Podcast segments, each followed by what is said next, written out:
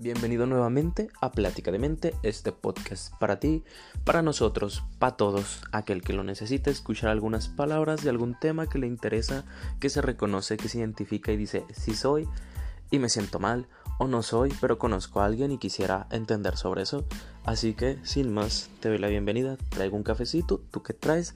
Para mí son las 10 de la mañana, no sé qué hora sea para ti, entonces te traigo el tema sobre la insatisfacción.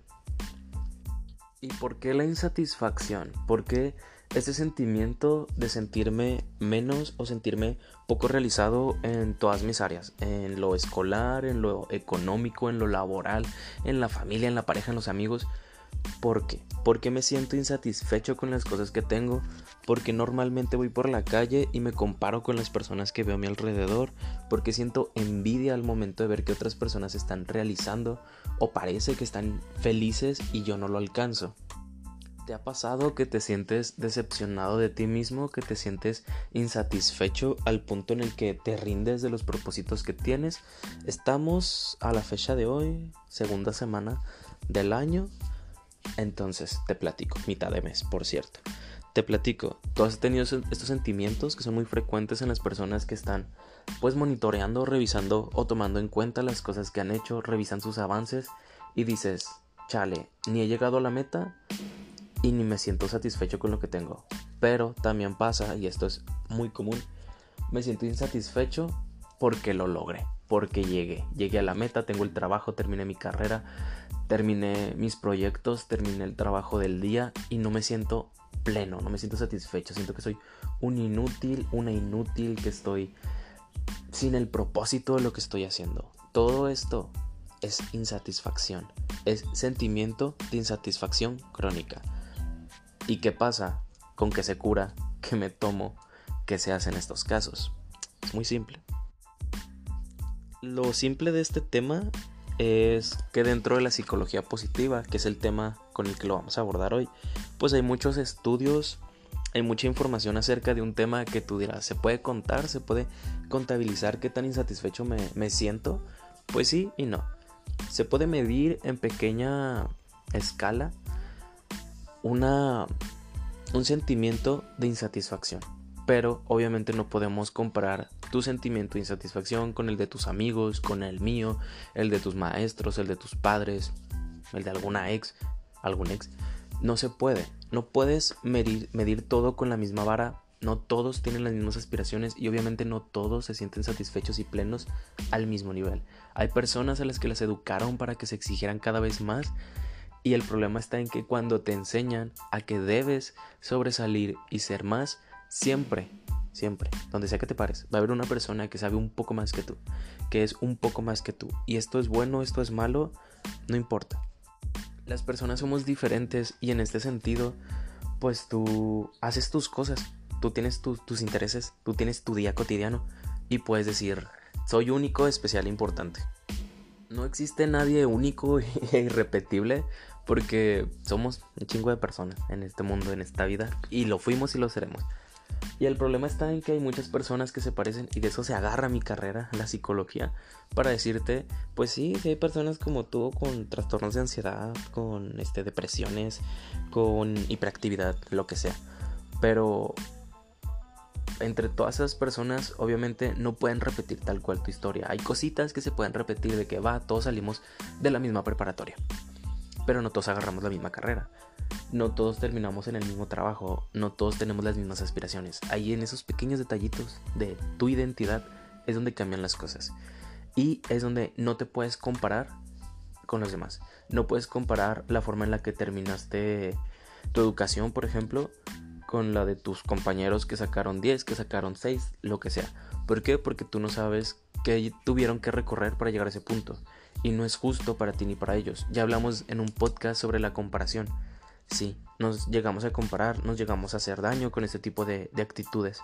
Pero también hay un punto en el que esta comparación se vuelve crónica y se hace una insatisfacción. Ese sentimiento de insatisfacción que nos llega a deprimir, nos llega a sabotear y nos llega a arruinar pues los procesos y los planes que tenemos.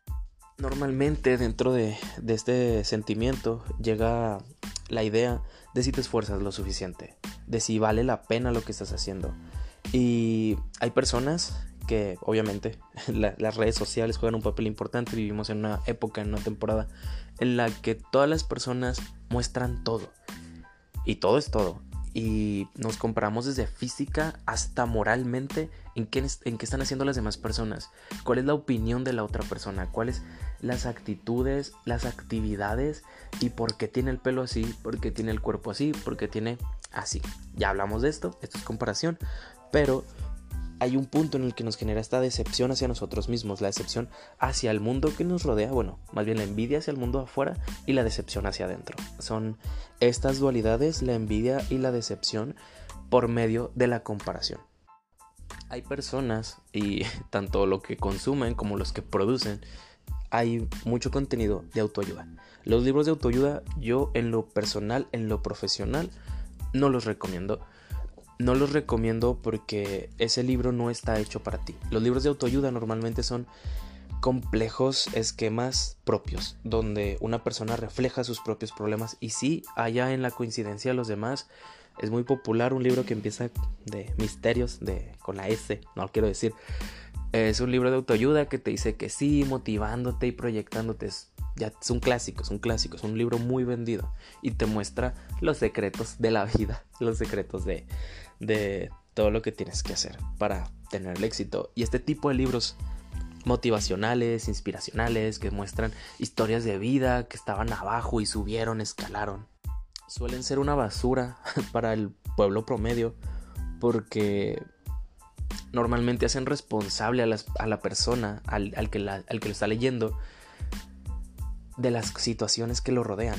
Y te cuento un secreto de la vida que yo lo aprendí en terapia, la verdad, no eres responsable de la mayoría de las cosas que te suceden. O sea, no eres responsable de la escuela en la que caíste, no eres responsable del país en el que naciste, la ciudad, el cuerpo, no eres responsable de tu anatomía física en el sentido de genética, no eres responsable de la gente con la que estás a tu alrededor en un trabajo. No puedes, no puedes ser responsable de ese tipo de cosas. Y este libro, este tipo de libros no sirven porque te dicen que todo es tu culpa, que todo es tu responsabilidad y tu responsabilidad es cambiar todo eso y no puedes y te sientes frustrado. He leído bastantes libros de autoayuda para la carrera y todos me llevaron a esta misma conclusión, donde te engañan y te venden ideas que pueden funcionar para muchos, pero en su mayoría están centrados en culpar y hacer responsable a las personas por cuestiones que no no valen la pena y entramos nuevamente al punto de comparación, la envidia y la decepción. Y tú dirás, ok, sí, ya hablaste de lo malo. Sí, gracias. Ya, yo ya sé que me siento mal con esas cosas. Ok. Para este sentimiento de insatisfacción crónica, pues existe la terapia cognitivo-conductual. ¿Para qué sirve la terapia cognitivo-conductual? Este tipo de conductas, tendencias y sentimientos están relacionados directamente a nuestra forma en la que nos enseñaron a ver la vida y hacer las cosas. Obviamente en terapia podemos explorar todo esto y reconstruir, deconstruir lo que ya tenemos. Parte de la terapia cognitivo-conductual es ayudarnos a poder fomentar ciertas actitudes y actividades que nos pueden fomentar en nuestro día a día un andar sano. Porque en qué momento se vuelve algo crónico y algo dañino de este tipo de, actitudes. Bueno, en el punto en el que ya no sales a trabajar, ya no convives con familia, no puedes mantener relaciones, no puedes dormir, tienes pensamientos ansiosos, tienes situaciones, situaciones estresantes, trastornos alimenticios. Y esto va no, no a que seas bulímico o anoréxico anoréxica, sino al punto en el que evitas comidas, eh, te pones regímenes de comida alimenticios inventados por ti, de que sí, si como atún todos los días voy a bajar de peso, de que si hago estas dietas que medio leí en internet hace 10 años que una prima me recomendó, si las alterno con esas comidas, te inventas tus, tus dietas, te haces nutriólogo en ese momento y son, a eso me refiero con los trastornos alimenticios, tener un daño en tu forma de comer por este tipo de actitudes y pensamientos. Y en estos puntos es donde tenemos que encontrar esta pequeña frasecita si vivir vale la pena o vale la pena lo que estoy haciendo. Es el punto en el que tenemos que reflexionar qué es lo que estamos haciendo. ¿Cómo curo o cómo me doy un apoyo para esos sentimientos que son cotidianos o que son muy frecuentes. Bueno, en primera, esto no es un sustituto, no es un sustituto para la terapia pues tradicional, vaya de cualquier área. Ya hablamos de la cognitivo-conductual y pues lo vamos a ver desde la parte de la psicología positiva, porque también los libros de autoayuda y todas estas ideas de que no, si tú puedes, en estos sentimientos están los malos, enfócate en lo positivo. No, no se trata de eso, no, no es esa eh, positividad tóxica que pues es engañosa, es traicionera y suele ser muy idealizada. De que si estás bien, si te dices todos los días que estás bien, vas a estar bien. No, hay que reconocer que tenemos estos sentimientos y que nos hacen sentir mal, pero se puede hacer algo al respecto. Hay que empezar a reconocer lo realizado. Hay que tener una gratitud. ¿Qué es la gratitud? Tú vas a decir, pues es otra idea de psicología positiva, esa positividad engañosa de autoayuda. Pues sí, sí suena eso, la verdad, pero tengo, tengo estudios aquí que pues me van a decir que no es cierto, así que cállate.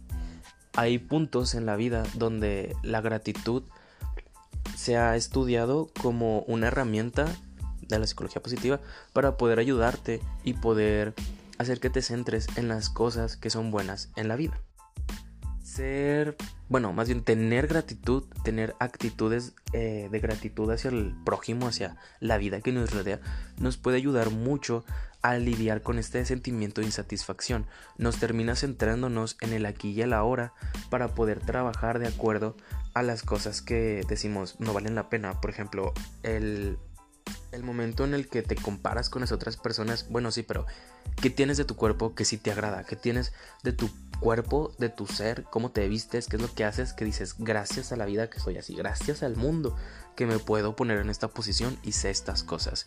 Gracias. Te agradeces a ti mismo, no le estás agradeciendo a tus padres por hacerte al al que creó la ropa, al que la hizo, al que la confeccionó, por verte bien, o sea, no, te agradeces a ti mismo por el tipo de cosas que simplemente son un azar y son una suerte. Ese tipo de agradecimientos te ayudan mucho a reconocerte y te ayudan a luchar contra este sentimiento crónico. Y pues vamos a definir la gratitud.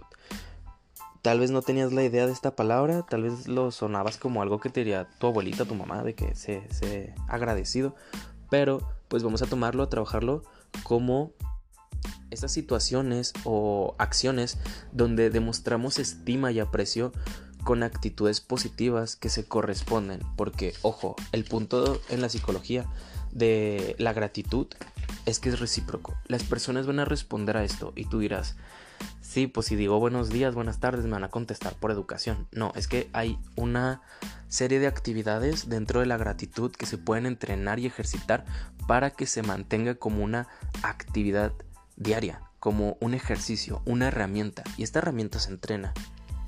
¿Por qué se podría entrenar la gratitud o por qué la gratitud me puede ayudar? Porque es un punto en el que tu día eres consciente y al ser consciente dentro de la psicología, mira, la base de todo.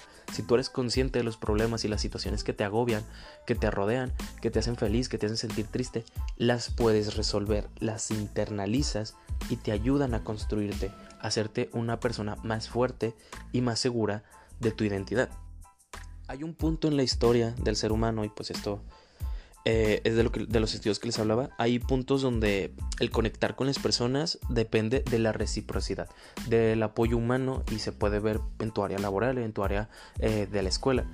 El cómo responder a una persona con un gracias, el ofrecerle algo de manera desinteresada, solamente por pues desinterés, solo por hacerlo, te puede traer muchos beneficios. Llegas al trabajo, traes unos chocolates que te encontraste en tu casa, se los das, se los das a tus compañeros, no tienes ninguna intención, solo los tenías y los ofreces. Tenías una pequeña nota donde le agradeces a una persona que te estuvo apoyando en el trabajo, se la dejas, eso, esos pequeños detallitos y tú puedes decir, eso suena a lo que habíamos dicho, tiradas motivacionales que no funcionan, pero sí funcionan porque las personas tienen respuestas a este tipo de actitudes. Y esto pues está refutado en un estudio eh, de la Universidad de California a finales de los 90, el psicólogo Robert y pues esta otra parte donde colaboró Ma Michael McCullen, disculpen, es que le puse pausita porque no supe qué escribí, de la Universidad de Miami, uno de California, el otro de Miami, hicieron unos estudios a finales de, los 90 sobre los efectos de la gratitud. Y bueno, ¿qué tiene que ver esto dentro de lo que hablábamos? Bueno, ellos proponen, y pues en base a sus estudios, que eh, la constancia humana es huir de las personas que suelen ser egoístas desde el punto, eh, disculpen, en el punto del origen de la humanidad, donde se estaban estableciendo los primeros puntos de asentamientos en el punto donde el ser humano trataba de fortalecer y reconocer qué cosas eran prósperas y qué cosas eran dañinas. O sea, la primera personita que encontró unas vallas, así de que bien chidas, comida sana, de que encontró un lugar, una cuevita, se lo ofreció a otras personas. Y esas personas reconocieron que en él, que en esa persona, había un sentimiento de empatía, un sentimiento, obviamente ponían estos nombres, un sentimiento de protección, de seguridad que se podría fomentar. Y está en la reciprocidad. Él ofrece su cuevita, yo le ofrezco alimento, él me ofrece alimento, yo le ofrezco calor, ese tipo de cositas. Esa reciprocidad fue la que nos hizo evolucionar para reconocer en otras personas desde aspectos físicos, eh, digamos gesticulaciones, posturas, y otro tipo de actitudes que se podían ver inconscientemente para reconocer qué personas eran buenas, agradables o amables y qué personas eran egoístas y abusadoras para poder entablar relaciones.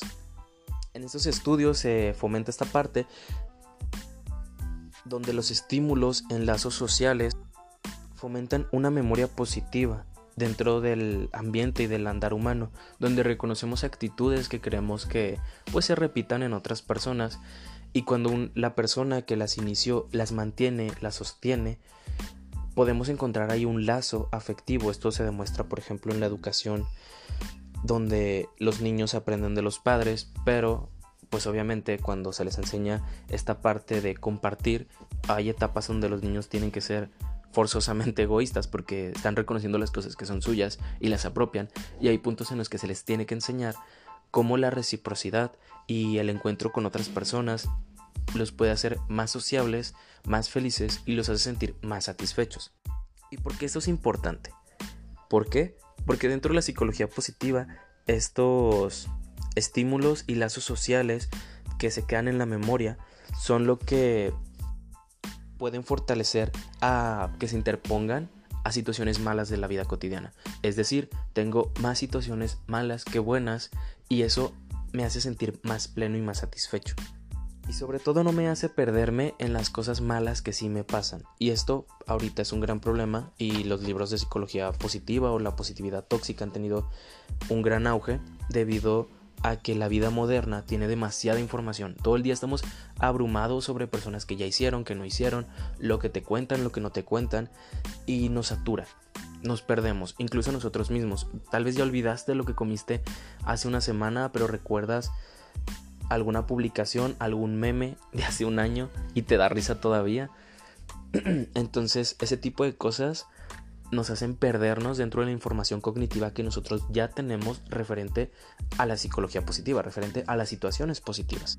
Yo te invito a hacer este ejercicio donde reconoces o recuerdas estos eventos significativos de la vida y hay que regresar y ponernos en los zapatos de, nuestro yo del pasado y reexperimentar esas situaciones. Por ejemplo, si alguna vez viviste algún punto donde tus papás trabajaban y no iban a tus eventos de la escuela, no pasaban contigo tus cumpleaños, les habías contado algo genial en tu vida, niño de 8 años, y ahorita pues mira de qué. ¿Recuerdas que les pasó por un lado esa información? Bueno, hay que agradecer por el hecho de las cosas que sí hicieron. Esos puntos donde dices, ¿sabes qué? No estuvieron en esos eventos, pero mi papá cada vez que llegaba del trabajo, eh, no importa la hora, él llegaba y jugaba conmigo, me trataba así y así, sí me gritaba, pero también tenía este tipo de actitudes. Porque es importante tener este ejercicio de recuerdo de eventos, porque normalmente olvidamos este tipo de situaciones buenas recordamos más las malas y tendemos a empezar desde cero en la búsqueda de la satisfacción. Nos pasa mucho cuando pensamos que no tenemos amigos, no tenemos personas cercanas, no tenemos con quien entablar relaciones. Pasó mucho durante la pandemia el no poder conectar con las personas y esperar que mágicamente una persona llegara y ya fuéramos amigos de toda la vida. o sustituimos amistades porque creemos que las que tenemos no valen la pena. Hay puntos en los que es cierto, hay amistades y personas que no valen la pena, podemos tener recuerdos dolorosos que son significativos, por ejemplo, un recuerdo bueno no debe sustituir un abuso, un abuso físico, verbal o emocional. No, no se trata de reemplazar, les digo, no es psicología tóxica, no es eh, positividad tóxica, hay que centrarnos en la realidad y anteponer situaciones que son importantes y significativas. Por ejemplo, no puedes anteponer una persona, un amigo que mintió, te robó, a que una vez te dio un ride, te puso para el pasaje, algo por el estilo. No se trata de eso. Y les comento esta parte de que regresamos normalmente al punto cero de la búsqueda de la satisfacción. Nos puede pasar con familia incluso. Eh, alguna herida por alguna discusión con una madre, un padre, y tratamos de rentablar esta conversación desde cero y el punto no es regresar al punto cero, sino no olvidar este tipo de situaciones que fueron dañinas, aprender de ellas, no aferrarnos y arrastrarlas todo el tiempo, sino darles un nuevo contexto, cambiarles las palabras, pintarlas de nuevo, estos escenarios y hacerlos propios, introyectarlos, aprender de ellos y poder avanzar conforme a esa estructura que ya se tiene. Porque no podemos empezar un borrón cada discusión, por ejemplo, las parejas que se separan, no, no significa que se necesite un borrón y cuenta nueva. Se tiene que aprender de las experiencias, hay que aprender a perdonar a las personas, entender que tienen cambios y evoluciones, pero también hay que entender que hay veces en las que tenemos que ser precavidos, no confiados de más, pero sí agradecidos a las situaciones que suceden, más no sustituir situaciones graves, tampoco se trata de eso, es algo complicado y de ese es el punto de la gratitud. Que hoy podemos agradecer, por ejemplo, que nuestro café estuvo bueno, que la conversación estuvo buena, el clima, el transporte, porque no tenemos el control de las cosas que suceden a nuestro alrededor. No podemos controlar, por ejemplo, el actuar del otro.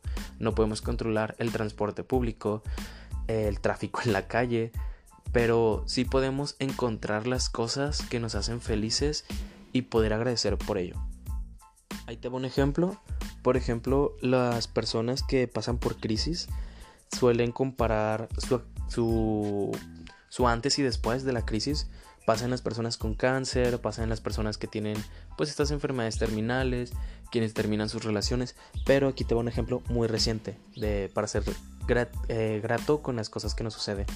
El, pues en la, a mitad de la pandemia, las personas que perdían el gusto o el olfato y cuando lo recuperan, es como ese momento espontáneo donde uno dice, ay, gracias a Dios pasó esto, gracias a la vida, este, donde te vuelves a conectar con, con Diosito y dices de que gracias Dios por esto. Cuando te encuentras cinco pesos en tu mochila y dices, gracias persona yo del pasado por haber abandonado estos cinco pesos. Esos momentos de gratitud, si los hacemos conscientes, son más fuertes. Te repito, las personas que pasaron por la pandemia, que perdieron el olfato, cuando lo recuperan, es una experiencia muy nueva de que, wow, o sea, había olvidado qué se sentía. Como no lo tuve y ahora sí lo tengo, antes lo tenía, pero no lo reconocía. Pasa un par de segundos. La verdad es que la gratitud, a pesar de que se puede entrenar, los estudios no no tienen comprobado cuánto pueda durar y obviamente esto varía de persona. ¿Por qué? Porque al reenfocar las experiencias no podemos dimensionar las experiencias en todas las personas. Obviamente a lo mejor para ti fue insignificante el hecho de recuperar el olfato del COVID, pero fue más importante el recuperar a tus amigos. Por ejemplo, duraste tiempo sin verlos en la pandemia y luego los recuperaste eh, regresando a la escuela y fue algo maravilloso. O trabajando desde casa, no, sabías cuánto extrañabas la oficina, regresas y dices, wow, este es, estoy agradecido por haber vuelto. Ese tipo de agradecimientos son los que necesitamos. Y como te digo, no son cuantificables ni medibles de persona a persona y no todas las personas tienen el atributo, porque es un atributo, de ser agradecidos. Y esto se forma y se construye. ¿En qué? Basado en experiencias emocionales, sociales, familiares y eso se va construyendo.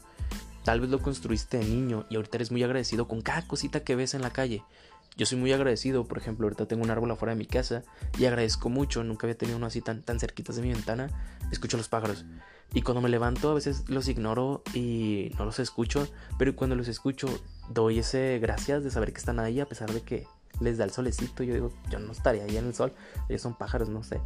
Y lo agradezco. Y al hacer conscientes ese tipo de cosas me hace sentir más satisfecho en mi cotidianidad. Y pues bueno, aquí queda el tema.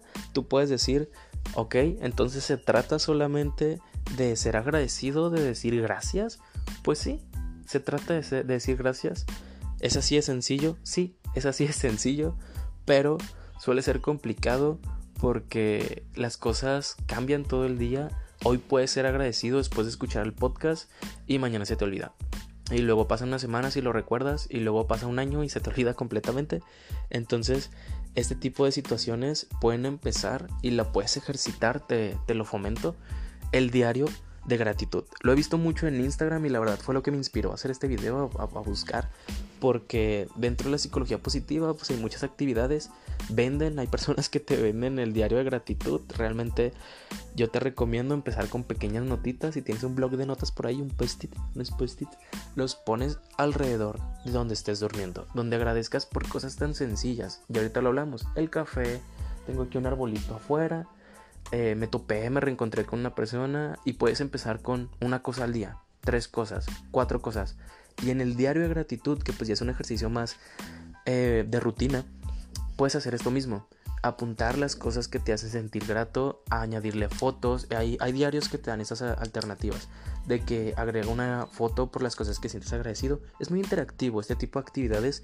Y la verdad, te alejan de la procrastinación ya que el fomentar este tipo de actividades eh, con, regularidad te hace hacerlo ya de manera inconsciente. Por ejemplo, ir en el camión, ir manejando, ir caminando, ver una cosa y sentirte agradecido por esa pequeña cosita que viste, una mariposa, una pareja bonita, el clima precioso, el sol horrible, yo odio el calor. Entonces los agradeces. Y funciona. Aparte de los estudios, obviamente esto entra en un tema ya de neurociencias la neurolingüística, esto habla mucho del idioma en el que entiende el cerebro humano. Y el agradecer, el decir las cosas, el tener estas actitudes, reprograma el cerebro para liberar, por ejemplo, pues dopamina, serotonina, endorfina, diferentes sustancias, porque obviamente cada estímulo es diferente, puedes acompañar este sentimiento de gratitud con un chocolatito caliente, con un abrazo, con el ir caminando y sentirte pleno, con el escuchar música, con el sentirte relajado. Y todo esto te da un sentimiento maravilloso. Este podcast ya se me, se me alargó mucho, yo lo tenía programado para unos 15, 20 minutos, ya son 27. Muchas gracias por llegar a este punto, yo te lo agradezco, soy muy agradecido con ustedes, las personas que me escuchan. Yo lo checo en Spotify y en las plataformas donde lo, lo reproducen. ¿Por qué? Porque estoy al pendiente de este progreso no me comparo ya, pero sí me siento muy agradecido. Me dice de dónde lo escuchan, no me dice si eres tu nombre o si no, me dice tu edad o cosas por el estilo. Me dice unos rangos, me dice cuántas personas y me siento muy agradecido con eso. Te dejo esta gratitud de mí para ti. Esos podcasts siempre van a ser para ti. Y obviamente me ayudan a sanar a mí, te ayudan a sanar a ti. Nos ayudan a sanar y a ser conscientes, a conocer estas cositas que no sabíamos. Yo te agradezco me despido y te espero para el siguiente podcast que espero que salga esta semana sobre los tipos de ansiedad. Sí, ansiedad es porque todos tenemos y el año viene con todo. Sale, bye.